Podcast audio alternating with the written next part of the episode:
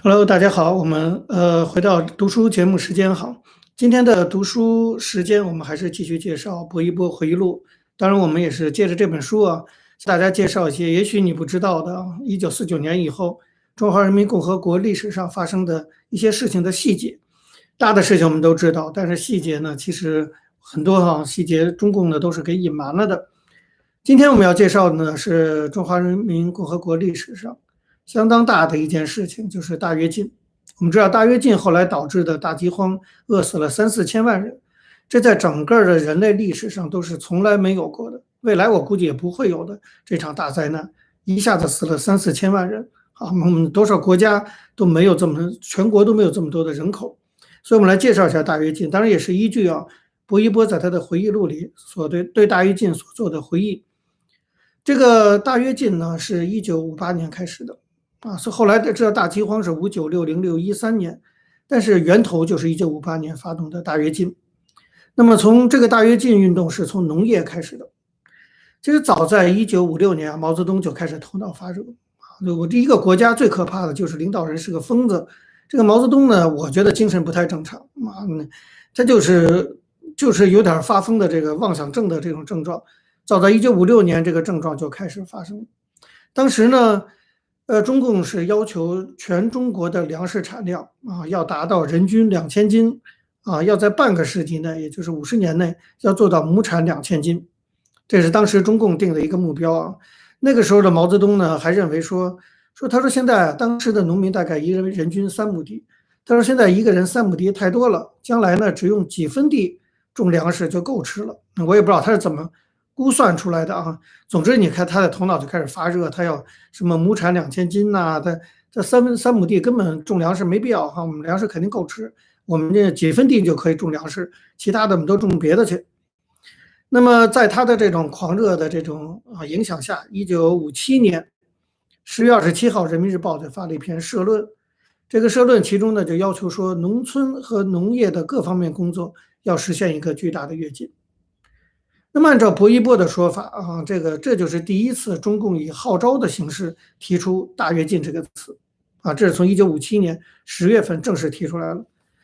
那么，大跃进体现在农业哈，第一个是什么呢？就是所谓的农田水利建设。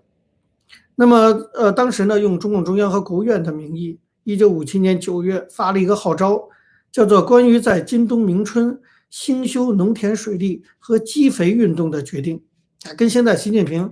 厕所革命也管一样哈，那个时候毛泽东也特别关心积肥的问题，这大便去哪儿？这个中共领导人有这嗜臭癖，那么积肥他也管，农这是农民自己生产的事儿。这个中共中央做了一个关于积肥运动决定哈，我们有一个朋友 donate 那十块钱，谢谢你。那么嗯，到了一九五八年呢，你可以想看，全中国投入水利建设的人口已经达到了一亿人。啊，这个一亿人，这个是一个空前规模的人口动员啊，已经显露出了大跃进这种雏形了。那么这里我必须得说，这是典型的中共建国以后治理国家的一种手法，就是用政治运动和群众运动的方式搞经济。这是中国经济，就是也西方人看不懂中国一个最关键的一个点，他永远理解不了中国其实是用政治的方式来搞经济这件事儿。那他们习惯了搞经济就是搞经济，搞政治就是搞政治。没有，中国从毛泽东时代开始，就是一是用政治手段，二是用群众运动的方式来搞经济。大跃进就是典型的特点哈，以后一直如此。实际上呢，我觉得这根本上来讲还是一种战争思维啊，打仗的那种思维，就是比如说集中兵力打歼灭战呀等等。这所以中共也习惯于什么集中兵力完成一个经济建设，集中人力。毛泽东的无知啊。就体现在他对这个人的力量的信任上，他认为这个没有什么做不到的，只要我们把人给动员起来，就一切都能够做到。这当然，现在科学发展到今天，我们都知道这非常无知的气候变迁，对不对？你发动多少人，大概也改改变不了啊。那么毛泽东有个著名的口号叫做“人定胜天”，这就代表着毛泽东的无知哈。这个人一定能战胜天，这其实是一种非常无知的做法。那么毛泽东的狂妄疯狂就建立在他的无知上。说到底，他还是文化水平太低了，尤其在科学方面几乎毫无知识可言。但是他是一个国家的元首，而且是个独裁者。那么在他的这种人定胜天的理论下呢，《人民日报》就曾经发表过一篇社论，充分体现了 毛泽东的这种疯狂的想法。人民日报这篇社论的题目叫什么？大家可以听听哈，你就开开眼。题目叫做“十分指标，十二分措施，二十四分干劲”。意思就是说呢，要做成一件事，农业要是丰收，要十分呢靠指标的下放，十二分呢靠措施，就是督促的问题，二十四分呢靠干劲，就是人能不能被动员起来。你可见毛泽东啊，用哲学的话讲哈，他对人的这种主观能动性做了过高的评估，这就是我说的，完全是因为无知哈导致的这种狂妄。那那么为了配合毛泽东的这种狂妄。地方上只好用一种浮夸的方式来满足这个上意，这就是我们说的这个浮浮夸风，或者说呢就是放卫星。我们都知道大跃进一个很大的特点就是放卫星，说这个亩产多少多少斤哈，这个卫星放到多大？最大的按薄一波的这个回忆录中的统计，大家想想看，我们这不知道有没有来自农村的朋友哈？这个亩产到底能够多少斤？到今天科技这么发达了，亩产能多少斤？我是不知道，我不在农村长大。但是我也知道这是不可能的啊，那就是一九五八年九月十八号，在五八年九月十八号的《人民日报》做了一篇报道，头版放了个标题说广西省的环江县，啊，那么他们有个叫红旗农业社的这个公社，广西省环江县红旗农业社大到这个呃达到了什么呢？达到了亩产多少斤呢？我都数都数不过来啊，一三零四三四斤。亩产十三万零四百三十四斤大稻啊，还是这个稻稻田那个大米啊什么之类的。你你你想想这个事儿是多么的滑稽，就是我们再没有农业生产知识，我们也很难想象啊，亩产十三万零四百三十四斤，这就是当时的大跃进放出来的最大的卫星。在那一年夏天，中共中央和毛泽东正式提出一个口号，叫做“人有多大胆，地有多大产”。这口号也挺诡异的哈，因为人有多大的胆，那胆肝脏哈胆就那么大，能地有多地就有那点产，他不管，他认为人的胆很大。人民日报的社论公开说说，只要我们需要生产多少，就可以生产出多少粮食来。堂堂的这个这么大一个国家的官方媒体，居然公开的哈就说，只要我们想生产多少粮食，我们就能生产多出粮食，就写在人民日报上，就荒谬到这个程度哈。你很难想象，这是一个农民党说出来的话。说起来，中国共产党大部分的党员都是农民出身，包括毛泽东本身也是从农村出来的，居然能说得出“我们想地里想生产多少就能生产多少”这种话，这个完全无视科学，哈，是典型的这种无知。当然，我觉得也是一种小农乌托邦，就是我们常讲的毛泽东历来和洪秀全这帮人就具备这种小农乌托邦的这种思想，这是典型的表现。在这种整个大跃进的气氛下，哈，后来的八届六中全会就宣布说，一九五八年粮食产量啊将要达到七千五百亿斤。大家记住这个数字啊，这官方宣布的。一九五八年的粮食产量将要达到七千五百亿斤，棉花产量呢将要达到六千七百万担啊。那么粮食是七千五百亿斤，棉花产量六千七百万担，这是官方宣布一九五八年的产量。完全是吹牛逼吹出来的。薄一波自己也在写，薄一波在国家纪委工作，真实的数字他是知道的。他在他的回忆录里把真实数字写出来了。一九五八年，中共官方公布粮食产量七千五百亿斤，实际真正产量是多少？四千亿斤，勉强超过公布的数字的一半，才四千亿斤。棉花产量官方公布六千七百万担，实际的产量只有三千九百五十八万担，四千万担。换句话说，那也比那六千七百万担少了非常多。这个你吹牛当然没有什么哈，吹牛反正也不上税啊，无所谓。可是严重的问题就来了，既然中共公布了产量，实际虽然只产了四千亿斤，但是它公布是七千五百亿斤。那么它，我们原来讲过，上节课我们就讲过，粮食已经统购统销了，所以这个各级政府要向农民征粮，征粮的指标是根据那年的粮食产量制定的。所以，他根据的就是七千五百亿斤的粮食产量，制定了向农民征多少粮食。你想想看，就算是他增值百分之十或百分之二十啊，那个可是实际上农民才生产了四千亿斤粮食，这就是大饥荒的来由。就一共人家农民才生产出了四千亿，他按照七千五百亿斤的产量去征粮，那当然就把粮食全都征走，农民就活活的饿死。而且这个征购任务必须完成啊，完不成你交不出粮，就挖你家的地呀，把你的水缸啊、什么缸里的米全部给打走啊，等等。这所以大饥荒就是这么来的，所以我们才讲大饥荒当然就是个人祸，根本就不是天灾。接下来呢，这个呃呃，一九五八年说是产产了七千五百亿斤，其实只产了四千亿斤啊。换句话说，中国当时的粮食生产能力就是一年四千亿斤粮食。可是由于这七千五百亿斤的牛皮已经吹出去了，一九五八年十月，中共要制定一九五九年的粮食产量，就是计划生产嘛，就是要求各地产多少，直接就定下了，我都数不过来了啊，一万五千亿斤的计划。换句话说，中国粮食生产的能力一年只有四千亿斤。但是中共下令让农民生产出一万五千亿斤来，四四一十六哈，要求翻四倍，这农民怎么可能做得到？而且还说一万五千亿斤都不够，说希望大家努力争取达到两万亿斤，四千亿斤的生产能力，要求生产两万亿斤的粮食，然后按照两万亿斤的粮食去向农民征粮，那不把农民逼死，那是要干什么？对不对？这就是大跃进疯狂程度的一个非常典型的体现。接下来，农业上的狂热很快的就转到工业上来了啊！农村已经疯成这个样子了，毛泽东觉得还不够啊，工业也得疯，呃，疯狂起来。那么怎么疯狂起来呢？就是要把这种疯劲儿转移到工业生产上来，就是大办钢铁啊！这是我们大跃进知道的一个就是人民公社，二个就是大办钢钢铁。那么大办钢铁涉及到的就是钢产量。刚才我们讲了啊，这个粮食产量大跃进导致了这个灾难。钢产量照样是大跃进。这个钢产量呢，在一九五八年中央定的是什么？是一千零七十万吨。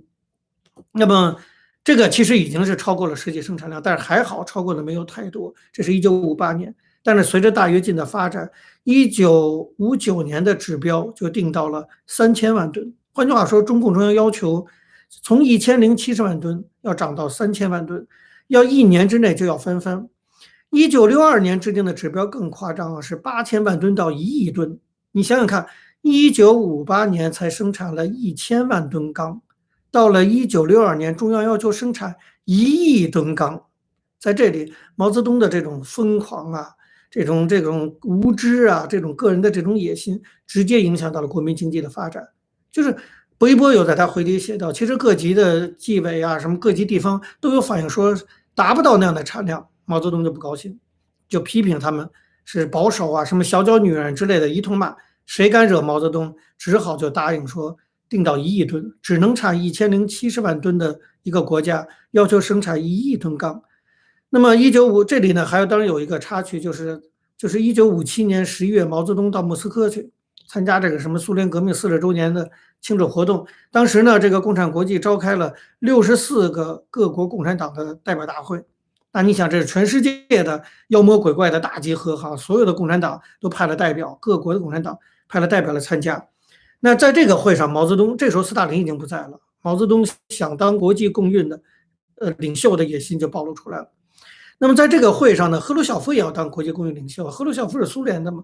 赫鲁晓夫在会上就说说我们苏联要用十五年时间超过美国。讲完了，这个全场掌声雷动哈，说苏联太牛逼了，要用十五年就超过美国。毛泽东一听坐不住了，毛泽东也站起来了，说说既然苏联说了要用十五年超过美国，那我们中国就要用十五年超过英国。底下呱就一阵掌声，你看得出来，超英赶美的口号就是这么比出来的，纯就是毛泽东。为了跟这个赫鲁晓夫较劲，看见赫鲁晓夫说了要超美，他就说当场就站起来，想都没想就说要超英。回来他就要部署。到了第二年，一九五八年的四月，毛泽东的这个疯病啊又犯了啊！他写信给刘少奇、周恩来、陈云等人，他说：“我在莫斯科说十五年赶上英国，他说但是呢，我现在看十年就可以赶上英国，二十年就可以赶上美国。这是几月？一九五八年四月。”原来说十五年赶上英国是一九五七年十一月，到了一九五八年四月，他给刘少奇写信说不用十五年，十年咱们就可以赶上英国。你也不知道他怎么算的啊。这是一九五八年四月，到了五月才过了一个月，他又在中央政治局会议说十年也不用了，我们七年就能赶上英国，十五年就能赶上美国，疯得不轻。我真的是看到这儿哈，这个我看这本书看到这儿，我脑子里就蹦出八个字了：病得不轻，疯得离谱。你说是不是有病？原来这才前一年十一月才说十五年要赶上英国，回来呢就说十年，一个月之后呢就说七年还没完呢。为了迎合毛泽东，中国的国家纪委就是薄一波这帮人，六月份写了个报告说，七年都不用啊，我们有可能不到三年就赶上英国。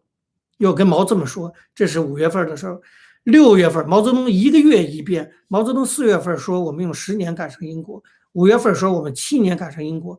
结果他看了国家纪委这个报告之后，嗨疯嗨疯了。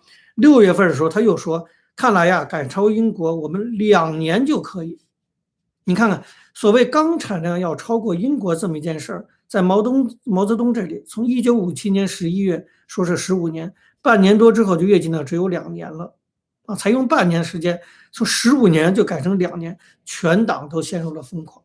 这里我必须说，不是毛泽东一个人疯。包括薄一波这些国家纪委啊、周恩来这些，都觉得我们中国只要是动员起人力来，就做得到这件事情啊。十五年要超过英国的事，我们两年就要把它做到。最可如果说这样是光是嘴炮，那就算了，对不对？反正吹牛不上税。刚才我讲了，最可怕的是这是执政党啊，发疯的是集体的执政党，集体发疯。当然最疯的是那个领袖哈。最可怕的就是他不是嘴炮，他真的要把这个不可能的事情变成可能，这才是人间灾难。人间地狱导成导致的原因，就是把嘴明明是不可能的一件事情，他非要变成可能。所以现在毛泽东讲出去了，说，哎，这个我们的钢产量哈，第二年要翻一番，一九五八年要一千零七十万吨，一九五九年我们就要三千万吨。可是薄一波这个书里也写了，那实际产量根本不可能。一九五八年中央决定说要产一千零七十万吨钢，结果一月份到七月份吭哧吭哧搞了。一到七月份哈，搞了七个月，才生产了多少万吨呢？才生产了三百八十万吨钢。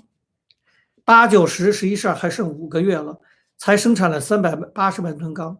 那你的指标是一千零七十万吨，这达不到了。别说五九，你还什么一万、什么一亿吨钢之类的，连一千零七十万吨钢都达不到。毛泽东已经感到糟了，计划完不成，话说大了，那他怎么办？他决定。八月十六号，他在北戴河会议上决定大搞群众运动，实行书记挂帅，全国全党开始炼钢。他让全国什么都别干了，什么农业什么全给我放下，全国老百姓全给我去炼钢去。要抢在这五个月里，好歹把三百八十万吨钢变成一千零七十万吨钢。这就是大炼钢铁的来由。为了完成他一时的嘴炮。全国上下真的就是放下一切的工作，全去炼钢，成了整个二十世纪一出非常荒谬剧。我想经历过的人都知道，就是包括城里连宋庆龄在他住那小院里都搭了一个高炉炼钢啊。宋庆龄那那个老太太，她她在那还炼钢，把他们家的什么锅碗瓢盆弄的弄到那火里烧成一铁坨子，铁坨子一称十五斤，说国家主席副主席宋庆龄炼了十五斤钢。你这个国家已经荒谬到这个程度了。整个九月，在全中国建了几十万座所谓的土高炉、小高炉，就拿点土就堆一个炉，然后点上火就往里扔一些铁片那就叫炼钢的。薄一波自己的回忆录里原话他讲，你听薄一波讲什么？他说，成千上万的农民放背着镢头，带着炉灶上山去挖煤，因为要用煤去点火去炼钢啊。那么农村整个劳动力动用了六千万农村劳动力去炼钢铁。农业生产受到重大的冲击，这个时候正是啊要秋收的时候，根本也不秋收了，全都是上山去就炼钢去了，或者在地上炼钢。农村的劳动力都去炼钢，这是后来大饥荒重要原因之一。就这一年收成大，粮食收成大减，因为中央下令去炼钢。就这样，终于凑出了一千零七十万吨钢。但是大家可以想想看，你看宋庆龄炼的钢能干嘛？除了铁块砸人之外，什么也干不了。哈，这基本上当时炼的钢都是这东西，铁块。你想，就在自己家后院弄一土炉，拿土弄一炉子，然后或者拿煤炭点点火，然后往里扔点铜鼻儿啊，什么铜锅呀、铁锅啊，然后就就就烧化了，然后就这就叫炼成钢。你这钢能干嘛用？啊，就这样，就是大炼钢铁，最后勉强凑成了一千零七十万吨钢。啊，完成毛泽东对外吹的这个牛皮，这里呢当然有个插曲啊，就是还是继续跟赫鲁晓夫赌气。根据薄一波在这本书里哈，但薄一波书里确实写了一些这个小道消息啊，应该都是真的。就是毛泽东呢为了动员大大炼钢铁，专门呢给陈云打过一个很长的电话，跟他讲要怎么样怎么样。陈云呢后来呢就向各级领导传达毛泽东指示。在这个传达会上，邓小平就讲了一句话，就披露了一件事情。他说啊，今年我们要生产一千一百万吨钢，这件事儿是主席给赫鲁晓夫打了保票的，所以我们必须得完成。合着赫鲁晓夫跟毛泽东俩人斗蛐蛐似的，俩人打上赌了。赫鲁晓夫呢，确实从苏联的总顾问到赫鲁晓夫都当面跟毛泽东说过，说你们国家的生产能力炼不出一千一百万吨钢来。哎呀，赫鲁这博博伊波自己都说说这个赫鲁晓夫和苏联顾问的这种态度，让中共大家极为愤慨啊，觉得被看不起。为了让不要被赫鲁晓夫看不起，就开始大炼钢铁。啊，用农村的劳动力去炼钢铁等等，所以这个钢铁产量吹出去的牛皮能不能达到，成了毛泽东中共与赫鲁晓夫苏共之间赌气的一个筹码。他们赌气，倒霉的可就是老百姓了。总之啊，大跃进就是用群众运动的方式，先是在农村哈搞这种什么农村水利建设啊之类的，然后就是定这种高征农农放卫星，然后高征粮指标，导致农民最后没有粮食吃。然后在工业搞大跃进，大炼钢铁，把农村人口都调去炼钢铁，导致秋收根本收不下粮食来。这两个原因加在一起，就是用群众运动方式搞经济建设。